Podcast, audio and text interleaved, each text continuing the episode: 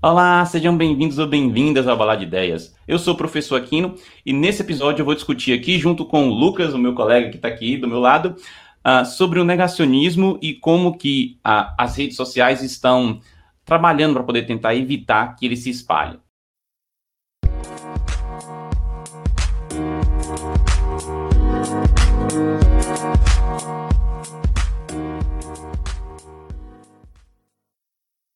Lucas, como é que tá você aí? Beleza nessa quarentena?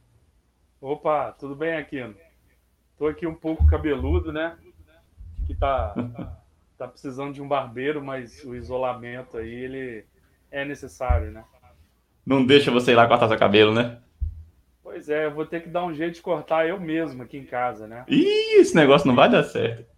É, tem que tentar, né? ô, ô, Lucas, olha só, eu quero que você imagine o seguinte cenário, tá? Imagine que você é dono de um hospital particular. E esse seu hospital particular faz serviço de pediatria e dá vacinas, por exemplo.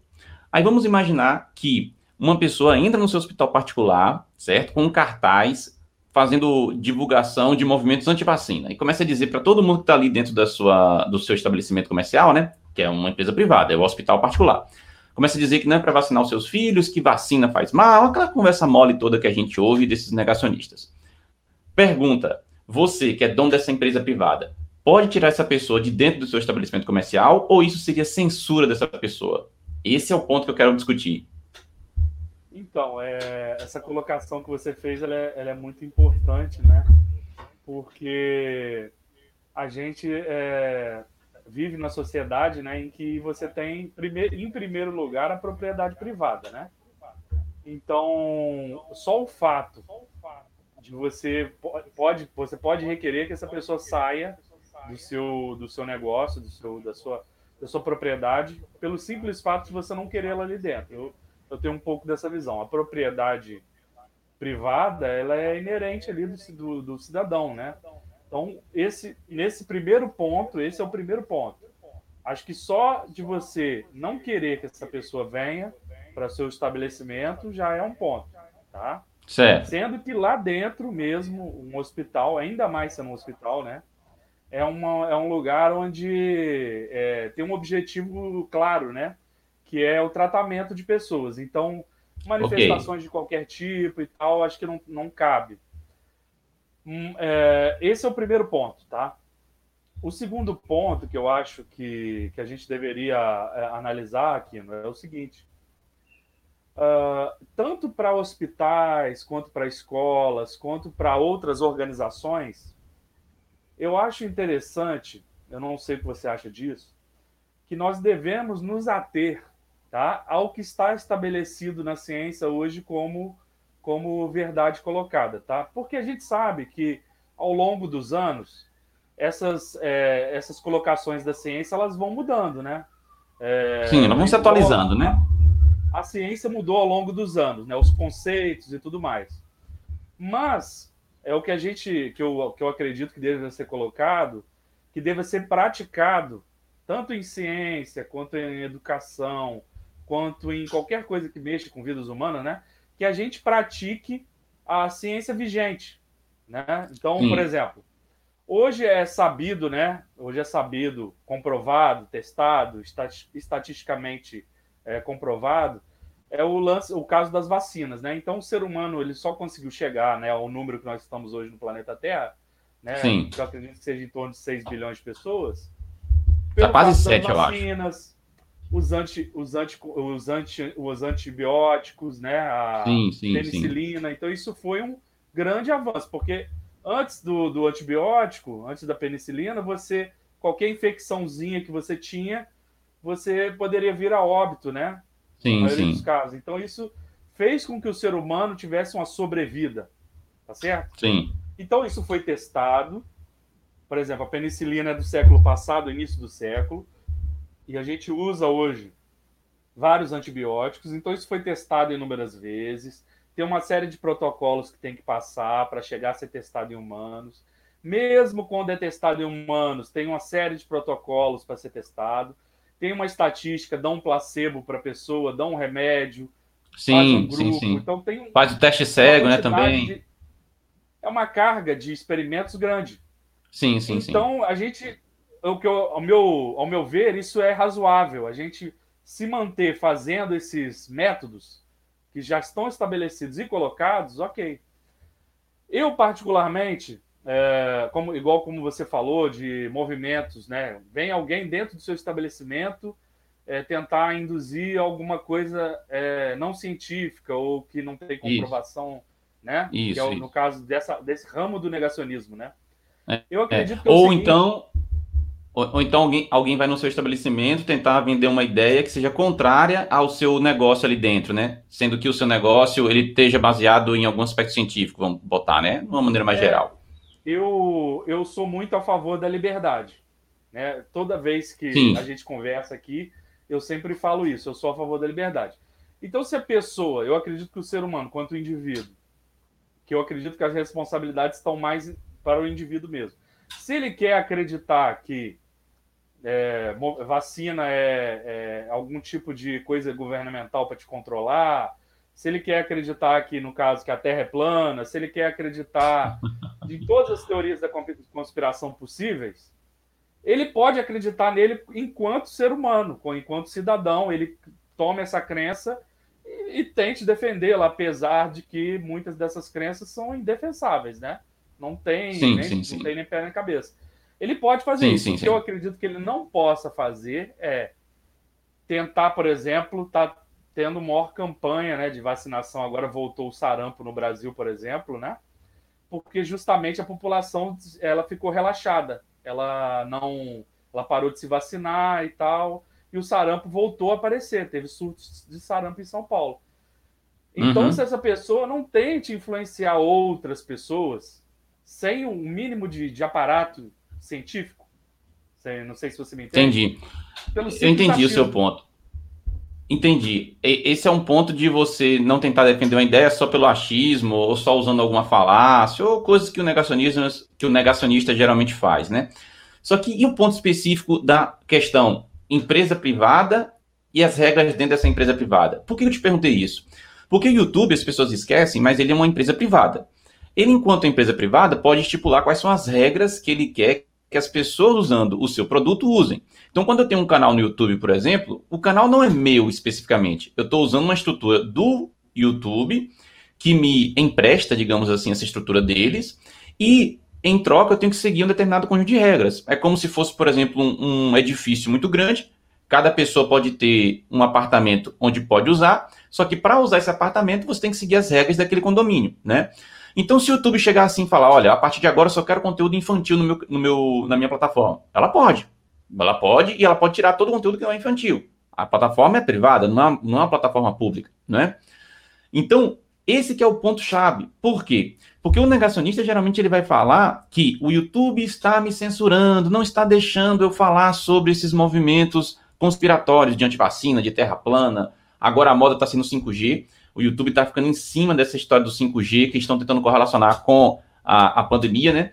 E dizendo que uma coisa influencia na outra, que é espalhamento do vírus. Olha a coisa maluca, que o espalhamento do vírus é por causa da tecnologia e que essa tecnologia de 5G deixa as pessoas com imunodeficiência ou deixa as pessoas com uma propensão maior de pegar doenças, essas coisas malucas todas, né? Então o YouTube está cortando tudo isso aí. Se você faz um tipo de afirmação desse tipo e você tenta vender essa ideia no seu vídeo, ele, é, ele tira, né? Ah, ele pode cortar o seu vídeo e ir também atrás do canal que está tentando defender essas ideias e etc. Então a questão é, isso é censura ou não? Porque o negacionista vai falar isso. Ah, não, estou sendo censurado. O YouTube não está deixando eu falar sobre isso. Mas espera lá, no YouTube ele pode escolher que tipo de conteúdo vai estar na plataforma dele. Então, o YouTube, por exemplo, não deixa que você faça apologia a uma coisa perigosa aqui dentro. Então, se você quiser fazer um vídeo falando de alguma coisa que é arriscada, o YouTube é, corta esse seu vídeo. Você está sendo censurado por isso? Sendo que, na verdade, é regra da empresa que você, que você não pode fazer esse tipo de vídeo.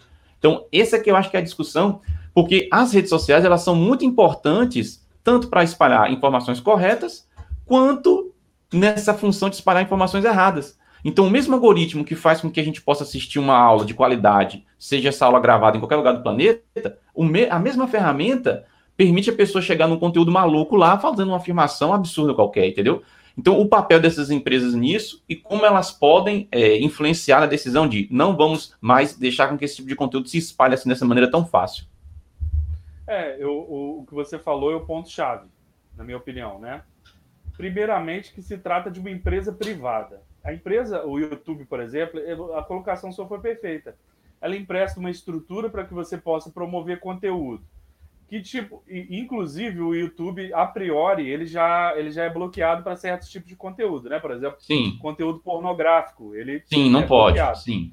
Sim. Porque senão eu poderia também, coisa, uma coisa assim absurda, eu poderia filmar um jogo de, de, de um jogo de futebol e passar ele ao vivo no YouTube. Sim, Mas sim. a gente já sabe que o YouTube ele é contra, né? Ele, ele bloqueia isso também. Então sim, ele sim, não é, é, um, é uma política que ela é além do, do só do caso do negacionismo, né? Porque pode parecer que está sendo é, tá tendo uma perseguição aí no caso do no caso dessas hipóteses negacionistas. Não é bem uhum. assim. O YouTube a priori ele já tem o descarte de uma série de conteúdos. Sim, então, sim. Ele, por quê? Porque hoje o YouTube ele tem até eu também sou youtuber, você também sabe que o youtuber pergunta se o conteúdo é próprio para crianças. Então ele sim, ele sim, já sim. tem um filtro que ele vai colocar ó, conteúdo para crianças, para criar faixas etárias conteúdo para adultos e assim por diante, né? Então, Isso. Então, por exemplo, eu poderia fazer um vídeo se para essa liberdade total, essa liberdade total ela não existe. Poderia fazer Sim. um vídeo ensinando a cometer suicídio. Isso seria pois é. contraproducente, Com, não é? Completamente e completamente fora das políticas dentro do YouTube ou de rede. Né? E o YouTube fala: olha, eu sou uma plataforma que quero é, fazer entretenimento, prover o um entretenimento, mas eu não quero, por exemplo, que eu tenha tutoriais no, no meu, na minha, minha plataforma ensinando a você a suicídio. Eu não quero ter. Você entende o ponto? Aí agora uhum. você pega um ponto-chave, por exemplo, igual a discussão hoje no Brasil a respeito da, da hidroxicloroquina e da cloroquina, por exemplo. Sim, sim, tá, tá, tá muito em moda agora mesmo. Temos que chegar, né?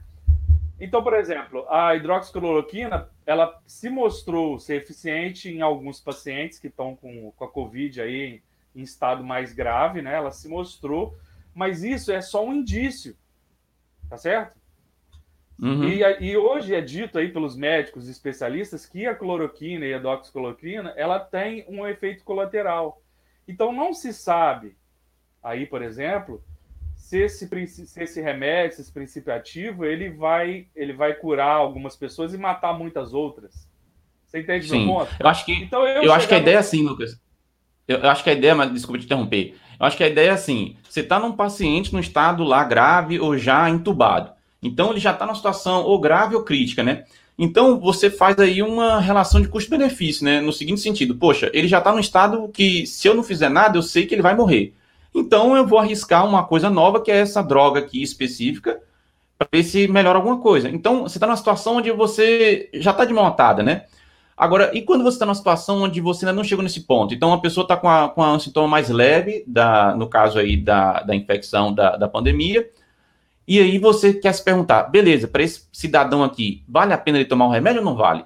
Se a gente fosse numa situação normal, né, a gente levaria um tempo para fazer essas pesquisas. Não seria assim, ah, em três, quatro dias, uma semana, um mês, puf, já tenho que acreditar, toma aqui o remédio, vamos todo mundo tomar. Não. Passa por todo um processo rigoroso, justamente para evitar os efeitos colaterais depois, né? Esse que é o ponto, né? É, não confundir entre um cara que já está numa situação muito grave, ou já crítica, né, já está entubado, e o cara que está começando o um negócio, sabe? Senão você corre o risco de estar tá realmente fazendo algo mais perigoso para o cidadão que está no início do que você está no sentido contrário, quando você tem uma situação onde você já está no risco muito grande, então você está tentando o que você conseguir, né? Aí é relação de custo-benefício mesmo, o médico vai avaliar em cada situação, né? Então, realmente é algo muito perigoso essa questão aí. Então, é, então esse é o ponto-chave. É o que você tem que. O YouTube, acho que o Twitter, né? Ele chegou a bloquear é, posts de pessoas, tá? Sim, pessoas sim, sim. Apagar, inclusive, sim. Chegou, Chegou a apagar, apagar postagens do, de, de, de, do presidente, eu acho. É, ele, foi do presidente? Acho que foi, né? colocar, né? Ele, ele coloca a, a hidroxicloroquina como um, uma grande salvação e tal. Então, é, dentro da rede social, Twitter, YouTube, o YouTube, como é uma, uma, um fato que o cara está colocando, que a pessoa está colocando, que não está totalmente comprovado, existe um indício o indício feito em alguns pacientes. Tem os efeitos colaterais. Então, para não acontecer uma chuva de pessoas tomando e comprando hidroxicloroquina e às vezes morrendo pelo efeito colateral ou tendo, ficando com algum tipo de sequela, é prudente, uhum. é bem prudente você esperar as autoridades darem o aval, né? Dizer, mesmo assim, agora a gente está no, no, meio do olho do furacão, né? Ou seja, nenhuma é. a quantidade certa de testes e o tempo para fazer os testes vai demorar. Então, é, ou então, eles... no mínimo, ó, ó, além de você estar tá falando de evitar que as pessoas vão fazer é, essa procura muito grande pelo medicamento, no mínimo tem que ter pelo menos o controle de falar qual é a dose. Porque se fosse um remédio comum, que a gente já está acostumado a saber, né? Sei lá, vamos fazer um, remédio de dor de cabeça comum. Todo mundo já toma, sempre tomou na, durante a vida um remédio desse tipo. Isso é um problema, é outra coisa. Todo mundo já está acostumado com a dose, já está muito bem conhecido e tal. Agora, você deixar a pessoa livremente tomar a dose que ele acha que tem que tomar, aí, meu filho, a coisa pode ficar muito pior, realmente, né? Então, esse é outro ponto-chave também.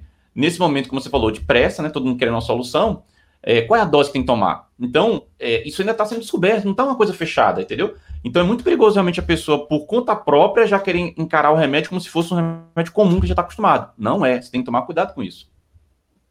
É, pois é, aí o, a plataforma, voltando à questão central, que é se a plataforma pode ou não censurar esse tipo de conteúdo, na minha visão, essa é a visão correta. Por quê? Primeiramente, porque é um, é um instrumento privado não é público. Sim, tá? não, é, não é um apoio, isso. É, segundo, eu, eu acredito que as plataformas elas têm que ter um mínimo de comprometimento de entregar informação ali que esteja na, na pauta do dia em relação à ciência. Hidroxicloroquina, Sim. existem indícios? Existem. É igual você falou, pode-se tentar um tratamento num paciente que ele está ali terminal e tal. Então você arrisca Existe Isso. Um, você arrisca, você consegue arriscar. Agora, você disseminar uma informação de um modo fantasioso, em, em, com base em observações poucas, não, para mim não uhum. parece razoável. É, então, é, eles, enquanto é, plataforma privada, eles têm esse uhum. direito, né? Uhum. É, é, eu acho também muito importante mesmo. Eu acho que o YouTube e as redes sociais em, em, geral, elas não estão erradas em fazer esse tipo de controle da parte deles, né? No sentido de que se você tem uma informação que ainda não está segura o suficiente, você não permitir que isso se espalhe, porque a diferença toda hoje é essa. Porque você pode falar assim, ah não, mas a pessoa poderia ir para o centro da cidade, lá na praça da sua cidade aí, e começar a gritar lá no meio da praça alguma informação. Beleza, você pode fazer isso realmente. Mas aí a praça é pública, começa pelo primeiro ponto. Segundo ponto, você vai estar tá ali com 100 pessoas ali ao redor, né? 50 pessoas ali ao redor. Isso é uma coisa. Outra coisa é você ter um algoritmo especializado em distribuir conteúdo, ainda mais conteúdo para bolhas. Então, se ele sabe que o usuário X consumiu aquele tipo de notícia Y, ele vai espalhar aquela notícia Y para N outras pessoas que têm o mesmo perfil daquele Y. Eu não sei se você sabe, mas o WhatsApp ele limitou recentemente a quantidade que você pode compartilhar de uma certa mensagem que já foi muito divulgada. Então, por exemplo, eu recebi um vídeo hoje no WhatsApp que era até um vídeo desses de quarentena, onde mostrava várias professoras e professores tentando gravar suas aulas em casa, e aí sempre aparecia o filho gritando, ou a filha, ou algo do tipo, né? Esse tipo de coisa mais leve, né? E aí, quando eu fui tentar compartilhar, ele só deixou compartilhar com um grupo e deu uma mensagem, né? Que essa, essa, essa mesma, essa mesmo vídeo já tinha sido compartilhado muitas vezes, não por mim, mas por outras pessoas. Então, hoje, no WhatsApp, se tem um vídeo, se tem um conteúdo que ele já identificou que está sendo compartilhado muito, ele não deixa você pegar e compartilhar para cinco outras pessoas, deixa para você compartilhar no máximo para uma. Então tudo isso é para tentar reduzir, sabe? Tudo bem, nesse caso ele acabou identificando um vídeo que era um vídeo simples, bobo, de piada, né? Já acabou classificando como se fosse um vídeo uh, perigoso, digamos assim. Mas é aquela história, é o custo-benefício, né? Ok, você pode acabar acontecendo esse tipo de coisa num conteúdo legítimo, mas é melhor você ter esse problema do que você deixar tudo livre e aí aquele conteúdo que não é legítimo se espalhar também, entendeu? Então, eu acho que é isso que as pessoas meio que perdem foco. E aí, claro, o negacionista e o pseudocientífico, ele sempre vai alegar isso, que está sendo perseguido, né? Ele sempre vai dizer isso. Mas só que ele está tentando dar uma informação que é danosa. Então, eu, eu, acho que tem que bloquear esse tipo de informação, sim, até para a segurança de todo mundo. E se eu, se fosse uma empresa particular, é, que eu trabalho, inclusive, fazendo anúncios, porque é assim que o YouTube gera a receita dele, né? Fazendo anúncios. Então, uma marca vai querer o conteúdo dela do lado daquela pessoa dizendo que, por exemplo, você tem uma marca, uma marca que fabrica celulares, só um exemplo, né? Você vai querer que seu anúncio do seu celular apareça junto daquele vídeo que diz que 5G é tudo uma armação e que faz muito de mal para você, e você está tentando vender um celular que é, pega justamente 5G, entendeu? Então é óbvio que a marca não vai querer, né? Mas para além disso, né? Para além dessa questão, o fato de você estar tá falando sobre 5G é completamente falso, né? É, eu estava vendo, né? A faixa de frequência do, do 5G, né? Está muito longe da faixa de frequência do, que a gente chama da, das frequências ionizantes, né? Que é quando você é, aquele tipo de, de emissão disparada pode realmente afetar a nível molecular, não é isso? Não tem uma questão assim do ionizante do não é. ionizante? A radiação, por exemplo, microondas, né? Por exemplo, que é, que é uma coisa que a gente tem em casa, um aparelho de microondas, a maioria sim, das pessoas sim. acredita que tenham. Sim, ela está na faixa dos gigahertz, se eu não me engano, tá? A onda que é emitida e essa onda ela faz com que a vibração das moléculas de água se torne maior. Sim. E essa vibração é o que faz o alimento se aquecer. Então você pode perceber que às vezes você vai esquentar uma comida no micro-ondas, o prato fica frio. Mas Sim. o conteúdo do prato está quente. Isso acontece porque a ausência de moléculas de água na cerâmica não faz com que ela fique aquecida né? É, e só o conteúdo da comida, e quanto mais aquosa for a comida, mais quente ela vai ficar, né? Mais hum, entendi. Essa, essa, radiação. E outro, e outro caso. E aí, no caso, perceber... Lucas, só, só, completando a explicação, aí no caso, se por um acaso a pessoa esquentou algo no micro-ondas, né? Com a, o prato cerâmica, e quando ele tirou, o prato também estava quente, o que aconteceu foi uma transferência de calor daquele objeto que estava em cima do Exato. prato para o prato. Não é isso? Isso, isso, isso eu ia chegar nesse ponto aí. O, ah. Quando você, quando você é, coloca lá, por exemplo, igual eu coloco feijão lá, eu coloco dois minutos. Mas Sim. um belo dia errei e coloquei cinco minutos, tá? Ei, então, caramba! É, exatamente. Fez uma demais, né? bagunça né? aí. E, e, até vou comentar uns fatos sobre isso também. Então você ah. colocou lá, quando você tira o prato, tá quente também. Mas aí já houve Sim. transferência de calor por convecção e por condução. Sim. Convecção por causa do vapor, né? Que circulou lá dentro, vapor hum, de ar. De ar sim, sim, sim, sim, né? entendi e também por condução, que quando está encostado você tem condição de calor por condução. O vapor uh... justamente da, da água que estava no feijão que evapora quando você esquenta. Exatamente, eles estão em contato, né? A comida com o prato. A Sim. condução é mais lenta, né? Mas ela chega, ela consegue ali, se tiver igual eu errei, botei cinco minutos, é tempo suficiente para haver condução e o prato ficar quente também. Então eu já Sim. expliquei isso para algumas pessoas, mas elas falam assim: ah, é, na minha casa o prato fica quente também. Eu falo, ó, você tem que verificar o seguinte: está botando mais tempo do que o necessário, então uhum. é, é, complicado, né? Então, é, a frequência na, da onda no, no micro-ondas para fazer a molécula de água vibrar, ela é da ordem dos gigahertz também, tá? o micro-ondas. E se você reparar, o Wi-Fi que a gente utiliza aí comumente em casa, ele, as ondas Sim. também, eles são da ordem dos gigahertz, né? Os, os novos. Isso, dois e pouquinho. Acho que, é, acho que é dois e pouquinho, né? Aí as pessoas se perguntam: olha, mas então Wi-Fi, né? Porque é, se você, um ser humano, né, dentro de um micro-ondas, fosse ligado, ele estouraria, porque a, as moléculas de água elas iriam se agitar e alguns lugares, por exemplo, os olhos, por exemplo, eles uhum. poderiam estourar por causa da essa, esses lugares fechados com água, né? Não faça essa experiência. É, não, essa experiência que tem gente que gosta de tentar botar gato dentro de micro-ondas. Não, não faz isso. Não, não faz isso. Não, não faz isso. isso. Mas você pode observar, por exemplo, que o feijão, o milho, no micro-ondas, eles explodem, eles estouram, eles estouram. São sempre arremessados. Por quê? Sim, sim, sim. Você tem ali uma, uma capa ali de um material orgânico, né? E dentro você tem uma grande concentração de água. Então essa água ela tem um comportamento anômalo. Então, quando ela é aquecida por meio de microondas, ela tem um comportamento não, é, como que eu vou dizer, ela tem um comportamento não suave. Ela pode acontecer coisas, é, por exemplo, quando você vai aquecer água para fazer café no microondas, você coloca lá, colocou para aquecer, tem gente que quando vai tirar a água, essa água ela sofre um, um deslocamento brusco. Sim. Tá? Acontece. Sim, então, quando sim. for tirar a água, dê uma balançadinha. Pode aquecer a água é. lá, né? Eu não aconselho, mas tem gente que faz. Dê uma balançadinha antes de tirar. Eu já vi Esse... isso acontecendo assim, Lucas. A pessoa pega a xícara que colocou água para ferver no café, por exemplo, né? Quando ele tira a xícara, ele bota a colher que estava fora do micro de vez assim na água, a água blu, blu, borbulha, né? Exatamente. Por quê? Porque ela fica, ela encontra-se no estado ali que ela está perto do ponto de ebulição, mas não está ebulindo. Então, quando você coloca, ela está num equilíbrio instável. Sim. Ela está instável. Quando você mexe alguma coisa, você tira essa estabilidade. Estava é, muito instável. e estava hum. em repouso. Então você saiu dali, então ocorre uma reação adversa.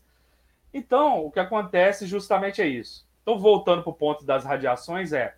Isso. Mas o que está acontecendo ali é o seguinte: existe uma gaiola. Primeiro caso é uma gaiola do micro-ondas, que ele vai fazer com que as ondas batam nessas paredes da gaiola e refratem dentro do próprio da própria gaiola.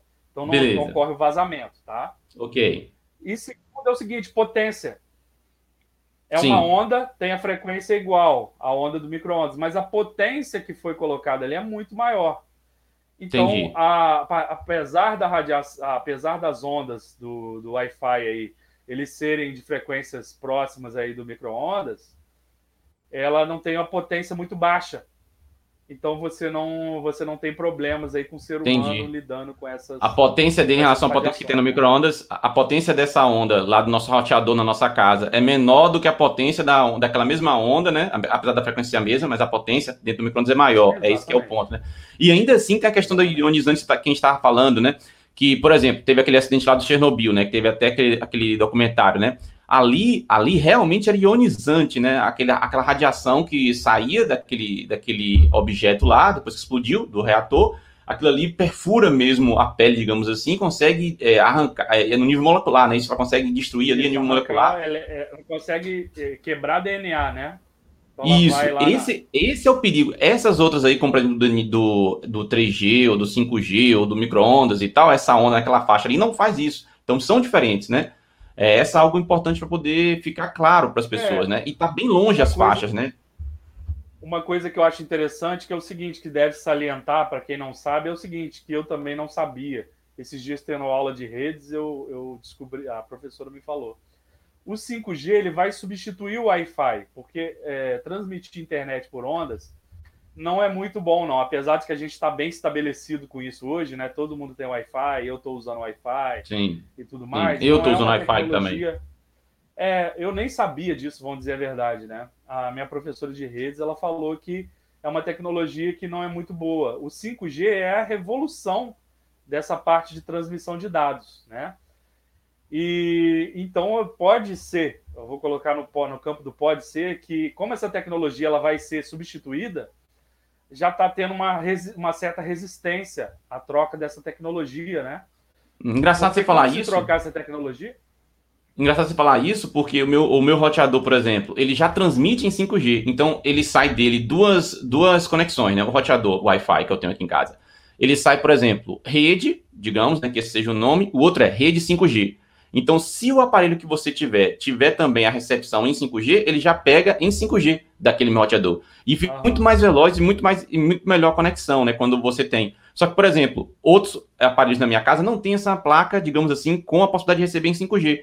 Então, por exemplo, o celular da minha esposa, ele está mais moderno. Aí ele tem lá a, internamente a possibilidade de pegar 5G. Agora, o outro celular, ou por exemplo, o meu computador, a placa dele já não pega 5G. Então, ainda tem isso, né? É, eu acho que vai acabar depois com o tempo, os novos roteadores já vão chegar na, na, mesa da pessoa, né? Já vai comprar já na loja normal, já vai ser 5G, nem vai ter mais a, a anterior, né? Não, exatamente. Então, é, esse, é, já está começando, né? Já está começando a acontecer. Agora, é, acredito que esteja, esteja existindo alguma certa resistência à troca da tecnologia, porque o 5G realmente, como disse aí, como eu venho lendo aí, parece que ele é muito superior, né? Então, mas, mas o grande problema aí nesse caso, esse que é o grande chave do negacionista, é que ele pega algum caso onde aconteceu isso, né? Onde você tem algum tipo de mudança de entendimento ou algum tipo de atualização do conhecimento da ciência naquele ponto específico, e a partir daí ele quer tirar a conclusão lógica mais, malu mais maluca possível, né? Esse que é o grande problema. Então, o fato que você tenha feito algum tipo de correção, atualização ou melhoria em relação à ciência não significa que você vai poder agora dizer que a Terra é plana, ou que vai passar a ser plana amanhã, entendeu? Não vai mudar o fato concreto de que a Terra é esférica. É esse que é a questão. A mesma ideia aí, por exemplo, essa questão do 5G que não faz nenhum cabimento, sabe? É, se você já está usando hoje em dia outras, outras tecnologias que usam também emissão, e aí o 5G está naquela mesma faixa lá, então não faz sentido você achar que o 5G que vai ser o problema, né? É, então, é, é, só mesmo por conspiração e só mesmo para poder conseguir acabar ganhando uma publicidade entre pessoas que não têm uma formação é, científica suficiente, né? Acabam caindo muito mais fácil nisso daí, né? E as pessoas que têm formação científica suficiente, alguma delas, Aí pode entrar nisso por vários motivos. Pode entrar nisso pela questão financeira, né? Porque ganha recursos fazendo isso. Pode entrar nisso porque acabando, acaba tendo algum tipo de concepção, é, muitas vezes religiosa, né? Não sempre, mas muitas vezes religiosa. E aí entra em conflito as crenças religiosas com o conhecimento científico dela, e aí ela não consegue conciliar isso, né? Que se ela conseguisse separar, conseguiria avançar, né? O próprio Newton é um ótimo exemplo disso, né? Era um cara que procurava mensagens secretas na Bíblia, né? E apesar disso, construía, construiu uma teoria e construiu todo um conhecimento que a gente usa até hoje, que funciona na prática, né? Os produtos que a gente usa hoje usa a física newtoniana, né? A gente já falou aqui em podcast, podcast passado que para é, nas baixas velocidades onde a, gente, onde a gente vive, a física newtoniana é o que resolve os nossos problemas, né? Então, não dá para você chegar e achar que só porque você tem uh, um conhecimento específico de área, né? Que automaticamente, então, isso vai se casar com o seu conhecimento religioso e pronto. Se o religioso diz uma coisa, você tem que negar o que a ciência disse, se por acaso estiver em contradição, sabe? Ou seja, tem gente que segue a seguinte linha: se meu conhecimento religioso vai de encontro com o conhecimento científico, o meu conhecimento religioso é que está certo, entendeu? E isso não necessariamente é verdade. É, as pessoas têm que muito bem saber separar, né? Existe uma, uma frase no Espiritismo que ela é muito certa, que ela fala assim, olha, se você siga que o eu não sou espírita, mas eu, eu convivo com pessoas que são espíritas, então elas falam, uhum. olha, siga o espiritismo. Se a ciência provar que não é aquilo, siga a ciência. O espiritismo diz isso. o espiritismo ele já se coloca como, Entendi. olha, me, me, siga, vem aqui comigo, eu tenho uma eu tenho uma estrutura de religião, tal. Mas se em algum momento a ciência mostrar que não é nada daquilo, ciência. Siga para a ciência. Uhum. Então a gente é, tem o, a gente tem que ter esse sentimento. O sentimento científico ele transcende até a formação, tá? Sim. Porque você tem doutores e, e eru, pessoas eruditas que defendem as teorias mais malucas. Que, sim, que sim. Sim, sim. Aqui no, o... aqui no YouTube nós temos isso, né? Temos doutores que defendem coisas malucas pra caramba, né? Justamente na, naquela, naquela coisa que eu estava falando, né? pessoas que não conseguem dissociar o seu, o seu, a sua crença religiosa do estudo que tiveram acadêmico, né? Aqui no YouTube tem exemplos disso. Então eu, eu acredito que isso aconteça porque a pessoa viveu um curso ou fez um curso não muito bom. E, e, eu não posso nem falar pela área da humanas, né, na parte humanas, mas na parte de exatas você é formatado para ser é, para ser investigativo. Eu, por exemplo, sou um cara mais curioso. Então, na, dentro da, da, da, física lá, eu, eu fiz quatro, cinco laboratórios de física. Então, você, por exemplo, vai medir. Eh, eu, o primeiro experimento é medir uma folha de papel com paquímetro. Medir Sim. várias vezes, botar erro, botar desvio padrão, fazer média. Então, você comprova que aquela medida tem um, um, um tanto, é, vale tanto. Depois, você mede a gravidade milhões de vezes, mede. É, desvio padrão, média e assim vai. Você consegue calcular aquilo com um erro bacana, se você fizer um bom experimento. Então você é levado a ser um cara investigativo. Então hoje, por exemplo, é, igual no caso da cloroquina, é, é eu, eu, descartei logo de cara. Por quê? Porque não tem peso estatístico. Foi medido em quantas pessoas, foi uhum. dado a essas pessoas o, o remédio e o placebo. Hoje a gente sabe que quando é testado um medicamento, primeiro ele é amplamente testado em animais, né? Depois ele é testado bem, depois ele é testado no ser humano, onde se administra o placebo e o remédio. Isso, e, em grupos diferentes, né? Se, se infere-se várias coisas e pode, inclusive, Isso. não inferir nada. Também é. é e, inclusive, tem, e tem um teste onde nem o médico sabe quem está tomando o remédio correto, né? É justamente um teste cego, né? Justamente para evitar com que a, a, o desejo do médico de que o paciente fique curado atrapalhe na, na, nos dados da pesquisa, né? É óbvio que o médico quer que a pessoa se cure com o remédio que ele está tomando. Então, ainda tem esse tipo de teste também, né? Você, nem o médico sabe qual é o paciente que está tomando o medicamento. E só que aí é que tá, né? Nós estamos num momento meio crítico, porque nós estamos, é, tipo, querendo trocar o pneu do carro enquanto o carro se movimenta, né? Então, é. a gente meio que está tendo que fazer certas concessões aí, abrindo mão de certos é, procedimentos por causa da urgência da situação, né? Tem esse lado que eu acho que todo mundo vai acabar sendo razoável. É, a gente acaba sendo razoável, né? Então, como eu falei mais anteriormente aqui, tem um paciente em caso grave, um paciente em caso crítico, o procedimento não está completo como estaria se fosse normal, mas vamos arriscar, porque a gente já sabe que se não fizer nada vai morrer. Então aí você tem uma relação de custo-benefício aí. Agora, você arriscar do nada, e você já falou aqui também em alguns episódios atrás aí também, que as pessoas estão falando assim, ah, não, você pode pegar a, a doença, por exemplo, a, a Covid-19 e fica de boa. Depois você se recupera, a depender da sua faixa etária, depender do seu histórico e tal, você fica de boa. Na verdade, tem muito pouco tempo as pessoas que se curaram para a gente saber disso. E se ficar algum tipo de consequência? E se na segunda vez que pegar seja pior? Ainda não tem dado estatístico para saber se a pessoa pega de novo. Mas, por exemplo, gripe. Gripe você pega todo ano. Você pega uma agora, você pega um ano que vem. E se a próxima Covid que você pega, a Covid 2020, né, é, acaba sendo pior do que a, a primeira Covid, né? Tipo dengue. Dengue você pega uma vez, tem um sintoma. Você pega da segunda vez, você pode ter a pior ainda, né? Ninguém sabe ainda, né? Tá muito cedo ainda, né? Ou pelo menos eu não vi nenhuma informação em relação a isso, né? Pode ser que já tenha saído em algum lugar e eu que não vi. Mas assim, eu acho que é bom a gente evitar, né? Não vamos agora fazer um dia, não, eu sou super-homem, pode vir é, que eu dou conta, que a coisa não funciona assim, não, viu? É, é, é uma questão, você vê que é uma questão super complicada, né, da gente poder medir, né? É, o, o, volto, volto ao que eu coloquei no início. É super importante a gente manter as, as orientações aí de quem? OMS, orientações do governo, no caso do Ministério da Saúde, que estão alinhadas com a OMS e por, por, em sequência. É muito complicado hoje você está é, tá nessa, nessa corrida, inclusive dos cliques, né? Então sim, você sim, sim. tem muita gente criando vídeos com clickbait. Você tem uma tem um título sensacional, um título assim, olha, descoberta a cura da Covid aqui em São Paulo, aqui em Juiz de Fora, através de um pássaro. Aí você, o dedo, clica. Aquilo, você abre ali e às vezes o conteúdo não tem nada a ver. Ou às vezes é uma mentira que alguém escreveu, né? Porque, como uhum. diz a uhum. minha avó, o papel aceita tudo, né? Alguém uhum. escreveu uhum. ali alguma coisa, você leu aquilo ali, mas só o fato de você ter lido, essa pessoa vai ganhar acessos. E esses acessos estão vinculados a algum produto, uma isso, série isso. de coisas. Então, é, existe aí o desconhecimento, que é grande, existe a má fé, sim, né, sim. que é esse caso de pessoas que querem cliques, né, que querem que um link seja divulgado é, milhões de vezes. E, e, e, existe aí nosso caso agora o desespero, porque o Brasil está acometido agora da infecção, né?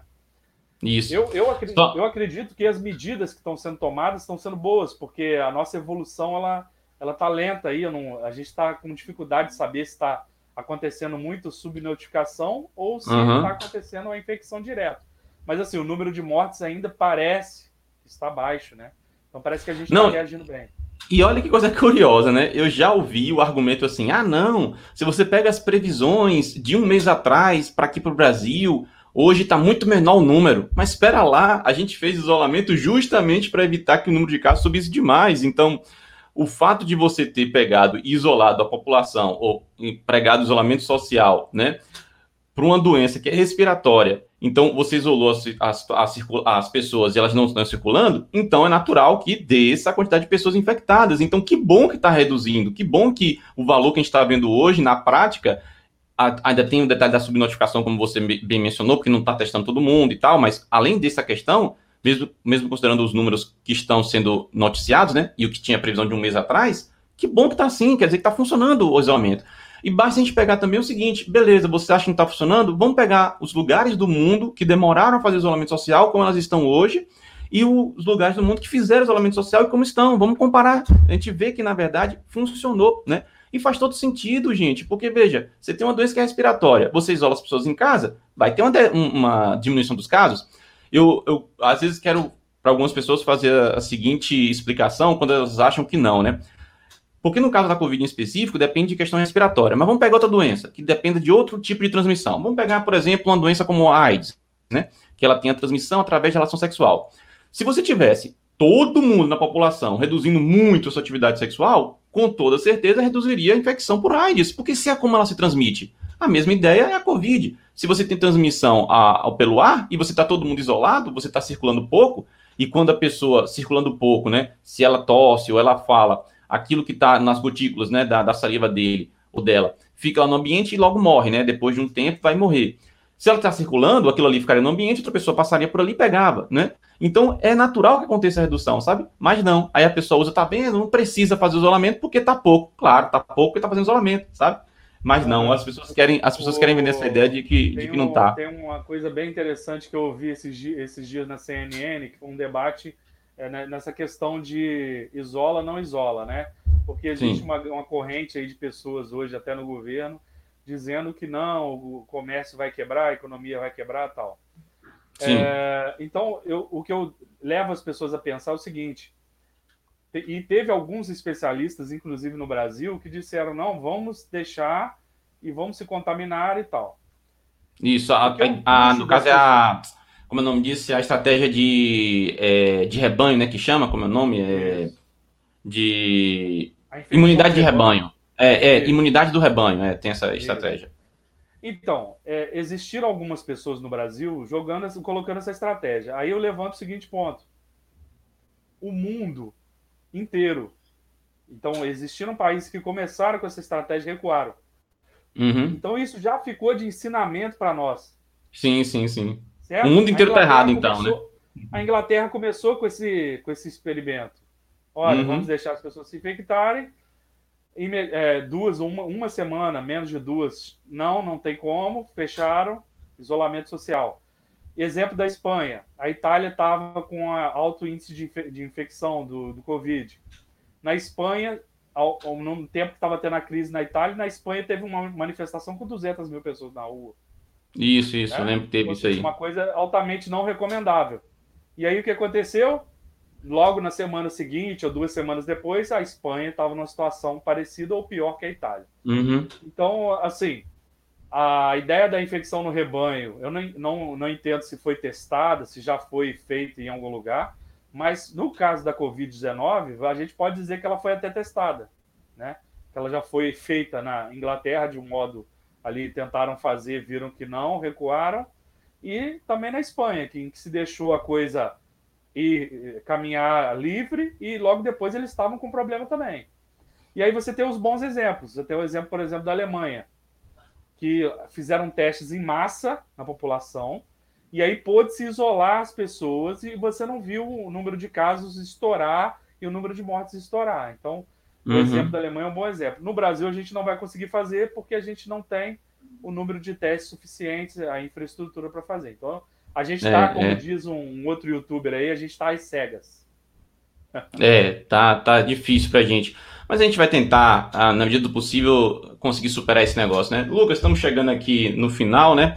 É, vamos deixar aí alguma mensagem positiva, vamos tentar pelo menos, né? É, isso vai passar, né? Consequências vão ter, as pessoas têm gente preocupada com questões de renda, né?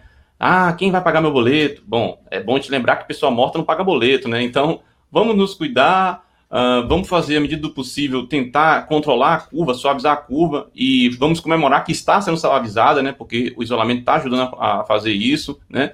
Isso vai acabar uma hora e depois que as coisas retomarem, pode ser que a gente vai ter que pagar a conta do ponto de vista econômico, né? Mas é, eu acho que se a gente for fazer medido na balança direitinho, o que seria o cenário se a gente deixasse o negócio correr solto, eu acho mais vantagem a gente pagar essa conta na economia depois. Certo, é, eu concordo com você. É, inclusive, já fizeram um estudo sobre esse impacto, em que se mostrou estudos publicados em revistas sérias, científica, é, coisas medidas e tal, em que se o isolamento ele é melhor economicamente do que se deixar a pandemia alastrar e ter um, um impacto muito maior no setor da saúde público e tudo mais, né?